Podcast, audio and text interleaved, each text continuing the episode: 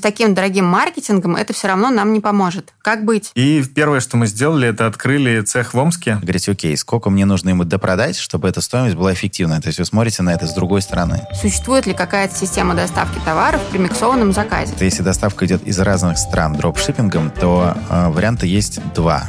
И не более того. Мне кажется, это скорее вот пока не бизнес, а идея бизнеса. Всем привет! Вы слушаете подкаст «Был такой кейс» от СберБизнес Live.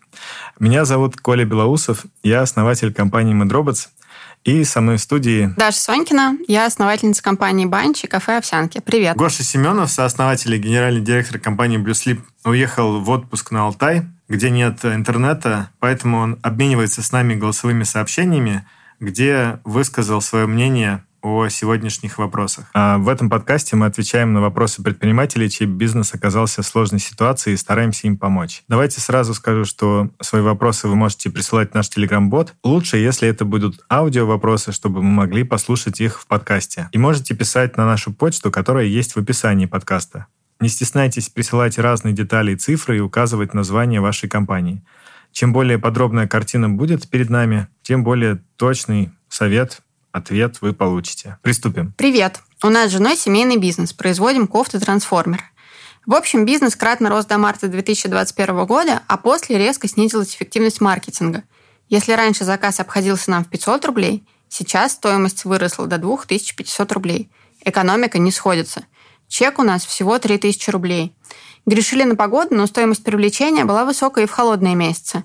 Уже сократили производство – но с таким дорогим маркетингом это все равно нам не поможет. Как быть? Наверное, я на собственном примере расскажу про наш опыт с брендом Биван. Это вот такой надувной диван, который мы разработали и запустили в 2016 году. И первое, что мы сделали, это открыли цех в Омске на 40, что ли, человек. То есть мы прям... Это был прям ваш цех? Мы, да, мы открыли производство. Мы первое, что мы чувствовали, что спрос значительно превышает предложение, и наша задача была ну, начать научиться их производить.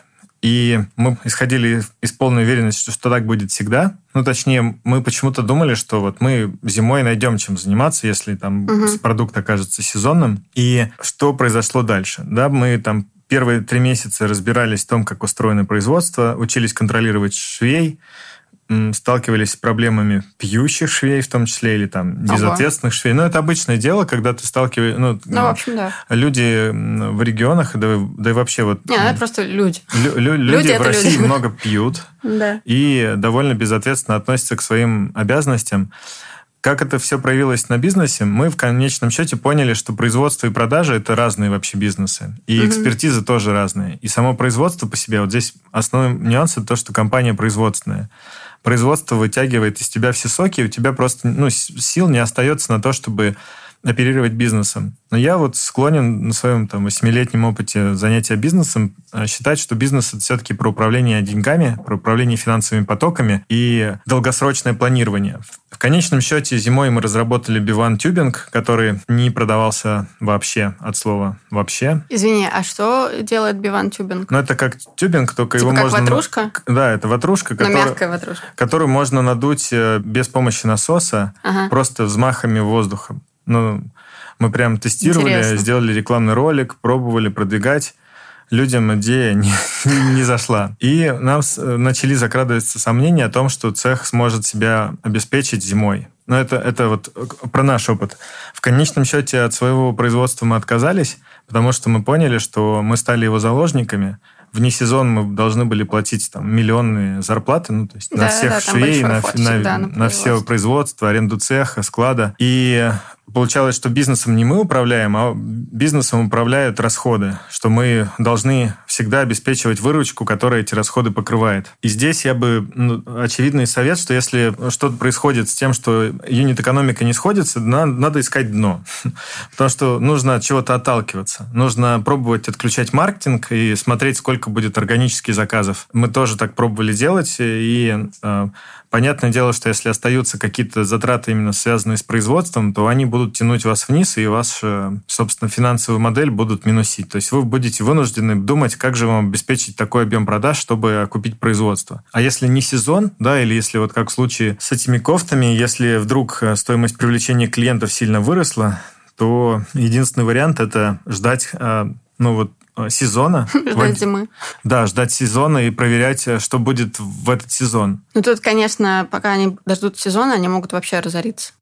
Ну или просто влезть в какие-то суперсильные долги. Да, это даже думать об этом не хочется, чтобы компания разорилась. Да нет, ну, а, я, я, я считаю, что на самом деле тут, если вообще что-то вдруг начинает складываться не так, что резко вдруг выросла стоимость привлечения клиента, то очень важно не тянуть и не ждать, что это там месяцами должно длиться. Или, ну там, да. Если, Чудо не произойдет. Если месяц-два, ну, то есть два месяца, я думаю, это предел, на самом деле, когда можно вот терпеть такие вещи. Если нет, то нужно прям резкие предпринимать действия, которые компанию выведут в плюс.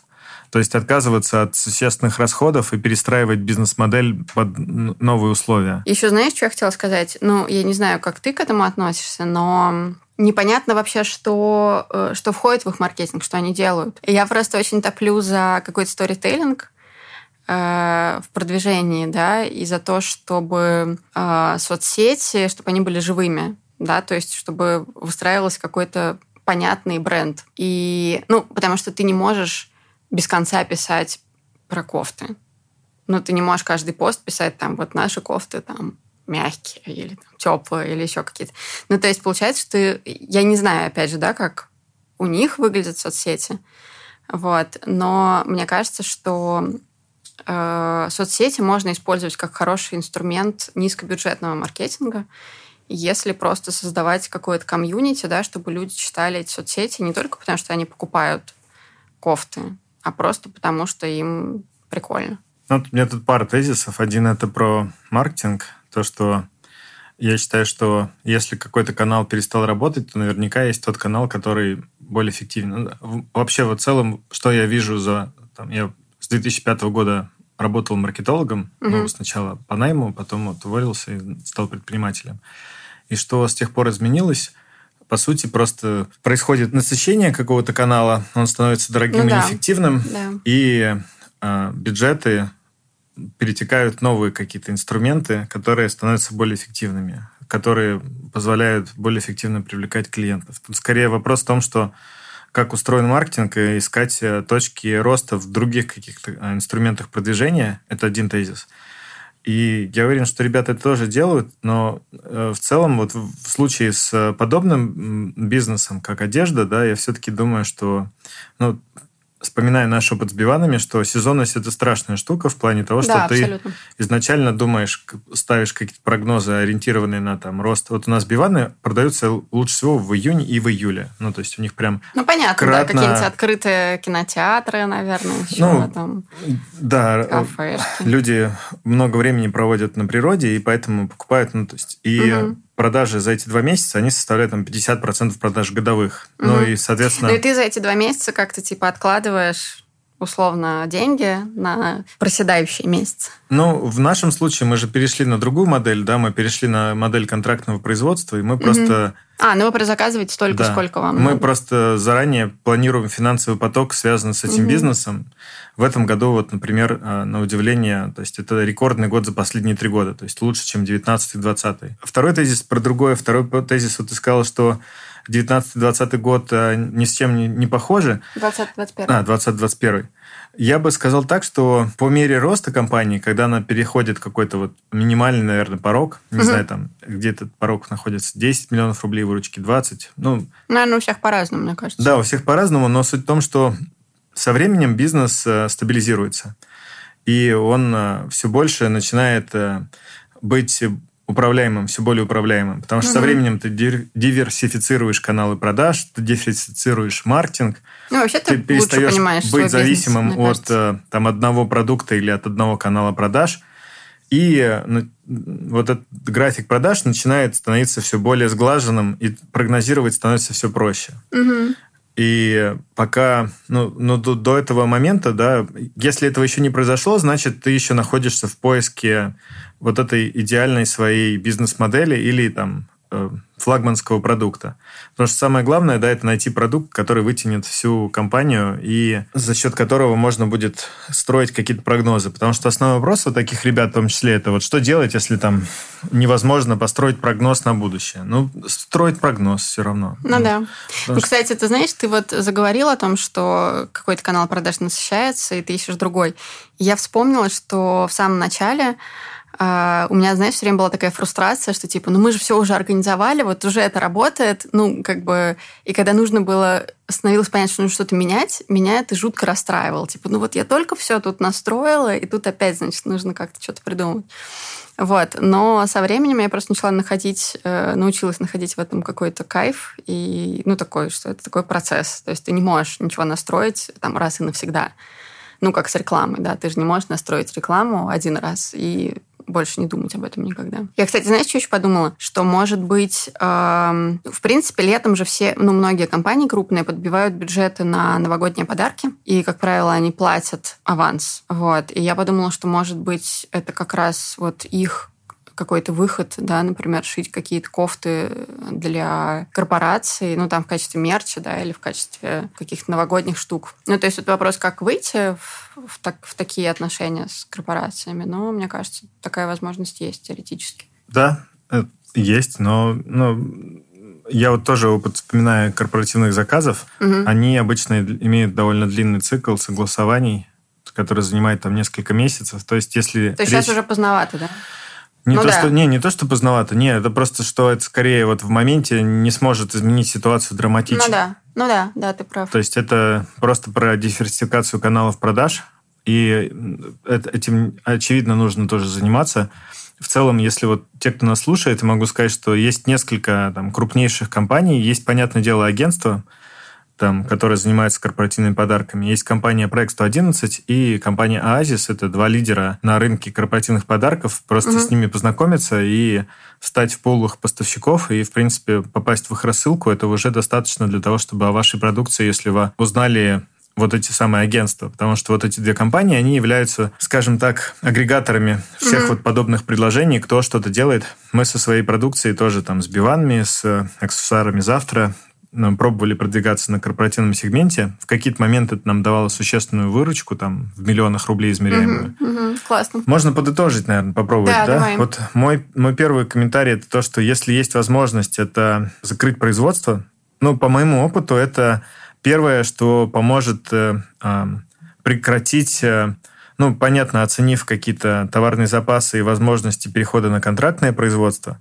но в целом а, а, главное не становиться заложниками своего производства, особенно когда выяснилось, что у товара есть ярко выраженная сезонность, которая, конечно же, вот так и проявляется, когда стоимость маркетинга становится запредельной, это значит, что что-то, ну, всегда что-то может... пошло не так. Да, что, что значит, может быть, дело в том, что людям просто не нужны в этот момент вот подобные продукты, что они покупают что-то другое в это время года. Второе, это попробовать другие каналы привлечения клиентов. Ну вот, да, и попробовать корпоративный сегмент покачать. Это в целом в будущем позволит быть более независимыми от обстоятельств, связанных с основным бизнесом. В общем, мы с Дашей сказали, что думаем. Теперь давайте послушаем Гошу. Мой комментарий следующий. Первая вещь, которую надо смотреть, это на общий ДРР, общие доли рекламных расходов к всем, э, ко всему маркетингу. То есть, условно говоря, если вы потратили 100 рублей в канале, в этом канале вам показалось, что при, пришло там на, допустим, 110 рублей, а всего у вас выручка выросла на 300 рублей, то, скорее всего, есть атрибуция, которую вы не видите. Эффективность ваша, на самом деле, 30%. Вот этот ДРР к 300 рублям. Это первое. То есть первое, что надо сделать, это наладить правильную аналитику э, движения ваших клиентов и трат денег. Вторая вещь – это э, понимание собственно, самой эффективности канала. То есть разбираться в канале, как его можно оптимизировать, что можно сделать с ним. Иногда, чаще всего, на самом деле, вы там можете просто обратиться к там, другим людям и посмотреть, э, как, как с врачами, э, получить от них какой-то second opinion, второе мнение, и э, получить какую-то новую совершенно точку зрения на то же, что вы делаете. Третья вещь – это вот она тоже такая более фундаментальная. Что говорят, например, там в Америке? Они говорят, что э, каждое ваше усилие, которое вы тратите на увеличение эффективности маркетинга, она приносит вам маржинально гораздо меньше, чем любые усилия, которые вы тратите на э, увеличение вашей выручки или маржинальности товара. Что это значит? Что если у вас, например, там э, зафиксировались какие-то э, acquisition косты, то есть вы там знаете, сколько у вас стоимость привлечения есть, она для вас может быть не идеальна, но она работает, и она может быть масштабирована. Значит, если, э, если вот это так, то дальше ваша основная задача – это фокусироваться на том, как ее дальше масштабировать, увеличивать выручку, увеличить выручку, это означает то, что вы увеличиваете средний чек. То есть вы, условно говоря, увеличиваете эффективность вот этого клиента, который к вам пришел. Вы уже привлекли его, у него есть какая-то стоимость. Вы говорите, окей, сколько мне нужно ему допродать, чтобы эта стоимость была эффективной? То есть вы смотрите на это с другой стороны. Вот это базовые принципы, от которых надо отталкиваться и которые на самом деле дают самое большое увеличение. Так, у нас на очереди следующий вопрос. Я владелец начинающего интернет-магазина одежды. У меня есть партнеры, которые согласны со мной работать по системе дропшиппинга. Они все находятся в разных странах. Я буду отправлять заказанный товар напрямую получателю, нигде не складируя его. Мой вопрос. Существует ли какая-то система доставки товаров при миксованном заказе? На сайте лежит одежда разных брендов, и если человек заказывает сразу несколько брендов, возникает вопрос, как клиент должен оплатить отправку – Товар идет к нему из разных стран, и, соответственно, доставка будет у каждого разная. Сталкивались ли вы с таким и как решили ситуацию? Мне кажется, что человек слишком усложняет. А что такое дропшиппинг? Скажи, дропшиппинг я не знаю. это когда а, ты не вкладываешь деньги в товар, он лежит на складе поставщика. В тот момент, когда поступает на него заказ, этот поставщик его отправляет напрямую клиенту. Подожди, а твои деньги где лежат? Ну, в товаре, который ты... Нигде. Нигде. То есть ты просто выступаешь витриной, на которой кто-то делает заказ. Ну, подожди, смотри, допустим, у меня есть сайт, э, и там есть, не знаю, футболка и вот у меня кто-то заказал эту футболку. Но что я делаю тебя. дальше? А ты отправляешь заказ своему поставщику, у которого на складе лежит эта футболка. А, я поняла. Предоставляем данные клиента и... И поставщик, минуя меня, да. отправляет... Да. То есть я просто такой агрегатор ну, футболок. витрина. Условно, да, дропшиппинг бизнес это угу. то, что начинало развиваться на заре 2000-х, как раз людей с небольшим капиталом, которые в том числе продавали китайские товары, когда еще не был, например, Алиэкспресс так популярен. Угу. Было очень много разных витрин, небольших магазинов, лендингов, которые продавали там какие-то конкретные товары, отправка шла из Китая. Они просто выступали такими маркетологами, можно сказать, которые привлекали клиентов. Угу. Но со временем это все там сошло на нет. Ну, то есть не, не то, что сошло на нет. Shopify, да, платформа есть такая американская, которая, собственно, на этом и зиждется. Угу. Она является вот платформой для таких независимых интернет-магазинов, которые вот очень многие из которых работают по дропшиппингу. Они работают на eBay, они работают на вот э, с китайскими товарами, э, рекламируют через каких-то блогеров, тоже лендинги. А И... в чем, извини, а в чем подвох дропшиппинга? Ну, Там в том, что ты не вкладываешь подвох. обратный капитал. Угу. Ну, подвох в том, что Но надо это уметь не вкладываешь, это надо, Хорошо. надо уметь привлекать э, клиентов. Это угу. сам, ну, маркетинг всегда является самой сложной компетенцией в плане именно масштабирования и построения бизнеса. Но вот конкретно, если про этот э, кейс говорить, то тут вот, мне кажется, ключевое слово «начинающий». Потому что вот так, это, это, мне кажется, это скорее вот пока не бизнес, а идея бизнеса. То, что наш э, герой этого вопроса хочет реализовать, оно еще не реализовано. Ну да, судя по вопросу. Но вообще вот если, если отвечать напрямую на вопрос, вот что если система доставки товаров при миксованном заказе, даже крупные бренды, если у них э, идет э, доставка с разных складов, они сами бьют заказ на несколько. Угу. То есть не, нет никакого смысла усложнять себе жизнь, пытаясь это впихнуть в один заказ тот же самый условный Amazon и еще какой-нибудь, ну, то есть наверняка кто делал заказы на, или на Озоне даже. а, ну да, типа, когда ты заказываешь одну доставку, а тебе а, приходит... Один едет из Татарстана, другой да. едет из Ростовской области, третий угу. едет из Тверской области. Это все разные заказы с разными номерами. Они э, в корзине один на этапе оформления они разбиваются системой да. автоматически. Ну, то, в случае вот с... Если это самописный маленький магазин, я даже не знаю, сможет ли он это реализовать технически, если честно. Угу. Потому что э, самый главный вопрос – это как не угорать на доставке. ну, вообще да. в целом, потому что э, вот мы в свое время, да, если вспоминать свой опыт, какой у нас был кейс на этот счет, мы э, кучу лет теряли деньги на доставке до того момента, пока не появились вот сервисы от крупных компаний, которые mm-hmm. прям четко могли указать, сколько денег стоит доставка до конкретного города. И эти деньги реально совпадали с тем, сколько, во сколько обходилась эта доставка. Когда речь идет о доставке из-за границы, вот если я правильно понял, что здесь еще в этом э, идея, то там включаются еще такие проблемы, как таможня, если этот товар или заказ превышает 200 евро. И, собственно, поиск вот служб доставки. В свое время я натыкался на кучу сервисов, которые занимаются именно доставкой а, по всему миру. Основной вопрос непонятно, про какой рынок все-таки идет речь. Это про Россию или это про международный интернет-магазин? Потому что для международных э, бизнесов есть э, сервис международной логистики, который обеспечивает доставку как в разных страны, так и, из разных, и от разных поставщиков. Но вот, но честно говоря, вот, вот прям вот положил руку на сердце, я вижу усложнение на ровном месте, которое, собственно, может э, не позволить развить этот бизнес во что-то серьезное. Ну, то есть ты бы отказался от дропшиппинга? Я бы отказался от э, вот а, идеи, описанной вот именно таким образом. То есть представляем себе, что есть какое-то количество поставщиков в разных странах. Во-первых, что это за страны? Потому что у каждой страны, ну вот логистика такая штука, что она очень привязанная к месту. Ну, Ты понятно, не, да. Нет универсальных решений. В Испании одна логистика, и одни компании там, в Германии другая, там, в Китае третья, в России четвертая и они друг с другом совместно не умеют работать. Поэтому это такой вот прям мучительный процесс всего этого интеграции. Идея, конечно, сделать трансграни... Вот вообще я просто сегодня с утра читал про компанию Shane. Я вот про нее пару раз только уже натыкался. Это вот как раз пример компании, которая трансграничной торговлей занимается и торгует одеждой. Угу. Они за последние два года взлетели во всех рейтингах в России они на четвертом месте по популярности Ого. по одежде уже там. После Алиэкспресса, Wildberries и этого Джума на четвертом месте Шейд.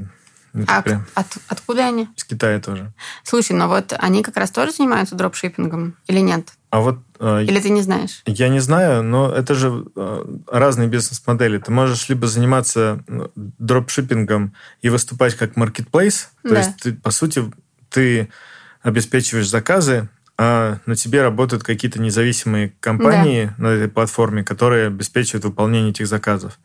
А бывают случаи или там кейсы, как, как JD.com, холдинг, который сам эти товары выкупает и сам ими оперирует. Но я имею в виду, что Алиэкспресс это вот, ну, можно так условно сказать, что это дропшиппинг модель. Угу. В том смысле, что те продавцы, которые на Алиэкспрессе продают, Алиэкспрессу эти товары не принадлежат. Он просто выступает ну, да. информационной площадкой, на которой люди делают заказы, а он просто собирает комиссию за эти заказы от а, своих поставщиков. Это с натяжкой можно назвать вот дропшиппинг моделью. Поэтому, откровенно говоря, вот именно такого кейса у меня, к сожалению, не было. Если погуглить, то поискать, то я бы искал, типа, логистика для Kickstarter проектов, то есть Logistics for Kickstarter Projects, просто прям фразу такую в гугле вбить, и вы найдете компании, которые занимаются международной логистикой, доставкой от, от и до. Их там приличное количество. И по моему опыту и знанию, большинство компаний, которые делают подобные сервисы, они базируются в Китае, потому что оттуда проще, ну, потому что там, собственно, большинство поставщиков. Я не очень верю, что есть там какие-то поставщики в каких-то других странах, особенно в одежде. Ну, то есть так выходит, что вся эта история, она вокруг Китая. Ну, там шьют очень много, я так понимаю. Поэтому... Там делают все. Шьют, э, ткут, там, да. ткани производят. Давайте послушаем, что Гоша думает по этому поводу. Смотрите, значит, э, тут нету, конечно, э, никакой магической палочки, к сожалению. Потому что если доставка идет из разных стран дропшиппингом, то варианта есть два. И не более того. Первое, вы делаете э, склад кроссдокинга или фулфилмента, что примерно то же самое в вашем случае, куда сходится товар, который отправляется по дропшиппингу, его пересортируют, группируют в одну посылку и отправляют клиенту. Вариант номер два. Э, клиент получает несколько посылок. К сожалению, я тут лично э, других опций не вижу. Возможно, они бывают, но я, честно говоря, сильно в этом сомневаюсь. А, варианты с кроссдокингом и с фулфилментом на самом деле могут быть реализованы в разных странах. Вот. Тут, тут тоже есть такой момент. Тут надо понимать логистику вашу, откуда э, идет товар, откуда идет одежда и к кому она идет. Э, потому что, допустим, если э, это страны, э, страны отправления, например, они раскиданы в разных регионах, а, а страны, э, где клиенты находятся, то есть приемки, они чаще всего там являются ну, какие-то понятное количество стран, то э, для вас, скорее всего, будет недорого, на самом деле, вот эта вот э, операция по пересборке на складе уже локальном, ближе к клиенту. Вот только такой, может быть, комментарий от меня. В общем, жаль, что этот кейс не про Россию, потому что здесь есть э, та же Сберлогистика, которая позволяет организовать доставку из разных городов и с интернет-магазином заключить договор, и по его поручению служба доставки будет забирать заказы из разных городов по России. Аналогичная схема будет работать с дропшиппингом. Поэтому если в России, то можно попробовать поработать со Сберлогистикой. Если это не в России, то Google вам в помощь. Что ж, давай дальше. Меня зовут Дмитрий. У меня есть идея в сфере ПО. Будучи сам программистом, постепенно ее реализую. Из-за работы получается медленно, но верно. Было бы неплохо нанять в помощь парочку программистов, но тут интересный момент. Наняв помощь опытного специалиста, у которого много свободного времени, ему ничто не мешает украсть мою идею и реализовать ее самому – или еще хуже, украсть под конец все наработки и выпустить данный продукт от своего лица. И тут сам вопрос, каким образом нанимать квалифицированных специалистов в сфере ПО и не бояться, что, что они украдут твой продукт и идею. Как решить ситуацию? Я действую по следующему плану. Хочу разработать данный продукт сам в мини-версии, запатентовать и далее привлекать других специалистов. Но все же было бы неплохо сразу привлечь помощь что ускорило бы процесс. Думал в сторону начинающих программистов, но они на старте проекта не подойдут, так как требуются навыки проектирования самого кода приложения, а они приходят с опытом. Как решить ситуацию? Многие недооценивают важность продаж, переоценивая важность самого продукта. Потому что любой бизнес, будь то программная, будь то программа, или там продукт физический, это в первую очередь э, э, комплексная история, связанная с финансированием разработки, связанная с формированием штата продажников, с пониманием рынка, куда ты делаешь этот продукт. То есть такого, что вот есть гениальная идея, которая сейчас сделает вас богатым и знаменитым, такого прям вот нет. Ну, точнее, было. Там это была история в 2003 или 2004 году, и в ней участвовал парень по фамилии Цукерберг и двое братьев-близнецов. Это вот реально... И, а в России это были Мирилашвили и Дуров, вот эти да, да, ребята. Да. Когда кто-то на чьи-то деньги что-то сделал, украл идею, можно... Ладно, это я шучу. Никто ничего не крал. Ну, Цукерберг, правда, украл, но это уже не важно. Ну, я он думаю, что смог ее реализовать. Все, все, кто посмотрел, все, кто посмотрел этот фильм э, э, «Социальная Соцсеть», сеть, они теперь mm-hmm. вот так и думают, что сейчас я что-нибудь придумаю, и у меня это украдут. Да. На самом деле это так не это работает. так не работает, да. То есть в любом случае для того, чтобы какой-то программный код превратился в приносящий деньги, должно произойти очень много факторов совпасть, да, что он должен оказаться кому-то нужен, продажи этого продукта должны начаться, а, когортный анализ, там, планирование, маркетинг, эм, триалы. В общем, я просто только вчера разговаривал с вот как раз ребятами, которые занимаются вот таким софтовым бизнесом, и я поражаюсь комплексности, насколько сложно сейчас это все работает. Угу. Поэтому в целом ответ на вопрос, что никто ни у кого в общем-то, обычно ничего не крадет, потому что разработать это одно дело, а сделать из этого бизнес это совсем другое. И без, э, ну, без партнеров в целом работать сложнее, чем с партнерами. Но я бы еще сказала, что э, на самом деле надо понимать, что далеко не все э, программисты и далеко не все наемные сотрудники спят и видят, как бы там украсть идею и сделать все самому. Ну, то есть мне кажется, что люди, которые идут в найм, они просто ну, хотят получать стабильную зарплату часто. Ну, то есть понятно, что они, наверное, теоретически их может схантить какая-то другая компания. Очень теоретически. Наверное. Ну, не знаю. Но у меня есть на эту тему две собственных истории. Давай. Э, значит, первая история касается пирожков. Э, мы какое-то время работали с компанией, которая делает кейтеринг. Вот, и мы поставляли им пирожки. То есть они там какую-то основную часть делали сами, а пирожки заказывали у нас. Потом был момент, когда я уволила, это было первое увольнение, я уволила сотрудницу. Это было такое прям, ну, неприятная была история. Я долго мучилась, э, все было довольно некрасиво, ужасно. Вот. И спустя какое-то время я узнаю, что, оказывается, она пошла в эту компанию кейтеринговую работать. И при этом я знала э, девушку, которая этот, женщину, которая этот кейтеринг делает. Ну, в смысле, там, владелицу кейтеринга. Вот, она пошла к ним работать, и спустя там какое-то недолгое время у них э, в профиле, э, ну, в, в Инстаграме появились ровно в точности наши пирожки. И там было написано, что типа у нас самые лучшие пирожки в Москве, значит, э, заказывайте. И я думаю, вот, но дальше как бы нельзя это произносить вслух. А, ну, я попереживала какое-то время. Ну, понятно, что ты не можешь там запатентовать пирожки, и ты, конечно, там, не знаю, твой сотрудник, наверное, может подписать какой-то условный NDA, а, но ну, как бы ты не можешь доказать, особенно в ресторанке, come on. Это вот был, была одна история, а вторая история была про мое кафе. На самом деле у нас сначала был маленький кофейный островок, и я совершенно не собиралась его закрывать, и не закрывала бы, он классно работал.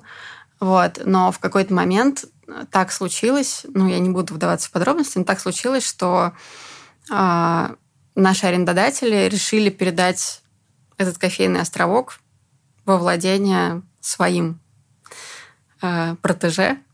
Вот. Ну, и я вообще была ужасно обижена и расстроена, потому что, ну, я же сама это все сделала. Вот, и к нам ходили люди и так далее. Было очень приятно, когда я сказала, что вот теперь это не наш кофейный островок, а чужой. Ну и какие-то люди писали, все, там мы не будем к ним ходить, потому что вы были классные, а они нет. Я не знаю, классные они или нет, ну как бы не заходила. Но это тоже вот про такую историю, когда ты создал что-то, и у тебя это забрали. Ну то есть это неприятно, но на самом деле не смертельно. В общем, мы с Дашей сказали, что думаем. Теперь давайте послушаем Гошу.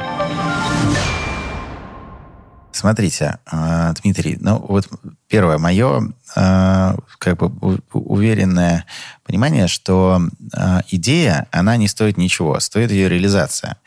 Соответственно, для вас, мне кажется, что ну, безусловно, вы можете, наверное, там как-то стараться себя обезопасить патентами, регистрациями и так далее, но, насколько я понимаю, это как, как и со всеми патентами, очень сложно сохранить и обезопасить этот код, потому что любое изменение небольшое, оно все равно уже идет к, как бы, к тому, что этот патент его не защищает. Соответственно, это путь, наверное, не самый простой и, самое главное, не самый дорогой. А мне кажется, что самый простой путь заключается в том, что э, вы должны создавать дополнительную ценность этого кода, который, который контролируете вы, и желательно, который, э, который контролирует ваш бренд. И в бренде будет и ваша защита. То есть вы создаете продукт, вы создаете бренд, вы создаете инфраструктуру вокруг этого продукта, которую, не, которую очень сложно повторить. И вот в этом и является ваша защита. То есть если у вас продукт еще не, не находится, например, там, он не вышел на рынок, то вы должны вокруг него просто построить такую инфраструктуру, когда человек понимает, что он лишь одно звено внутри большого процесса. И даже если он уведет этот код, то все равно ему нужно строить этот большой процесс заново, это для него большой барьер. И вот таких барьеров, мне кажется, можно строить больше и больше, даже без патентов.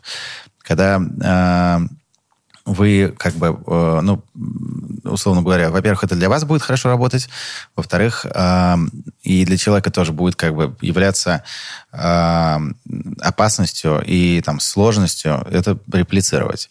Ну и э, там, может быть, номер два варианта это я не знаю, честно говоря, я вот сам с таким полностью не сталкивался, но э, мне кажется, что есть какая-то история, когда деплоить можно часть кода, э, и программист как бы работает над маленькой частью итерационно, не понимая весь процесс. Но я тут могу ошибаться, потому что надо понимать, я вижу, что тут есть слова проектирования, соответственно, это подразумевает, что э, он должен видеть, видимо, весь весь весь код сразу, а не отдельные его куски. Тогда я бы шел просто по пути как бы, ну, э, создания собственного бренда и дополнительной ценности любой возможной вокруг этого кода, которую как бы стоит время, там, денег и усилий. Что ж, Вы слушали подкаст «Был такой кейс» от СберБизнес Live, в котором мы отвечали на вопросы предпринимателей. Если у вас есть бизнес и вам нужен совет или взгляд со стороны, присылайте вопросы на почту или нашему телеграм-боту. Лучше всего, если это будут аудио-вопросы, так мы сможем послушать их в подкасте. Подписывайтесь на нас во всех подкаст-приложениях, ставьте оценки и оставляйте отзывы в Apple подкастах и Кастбоксе. Это помогает людям узнать о нас.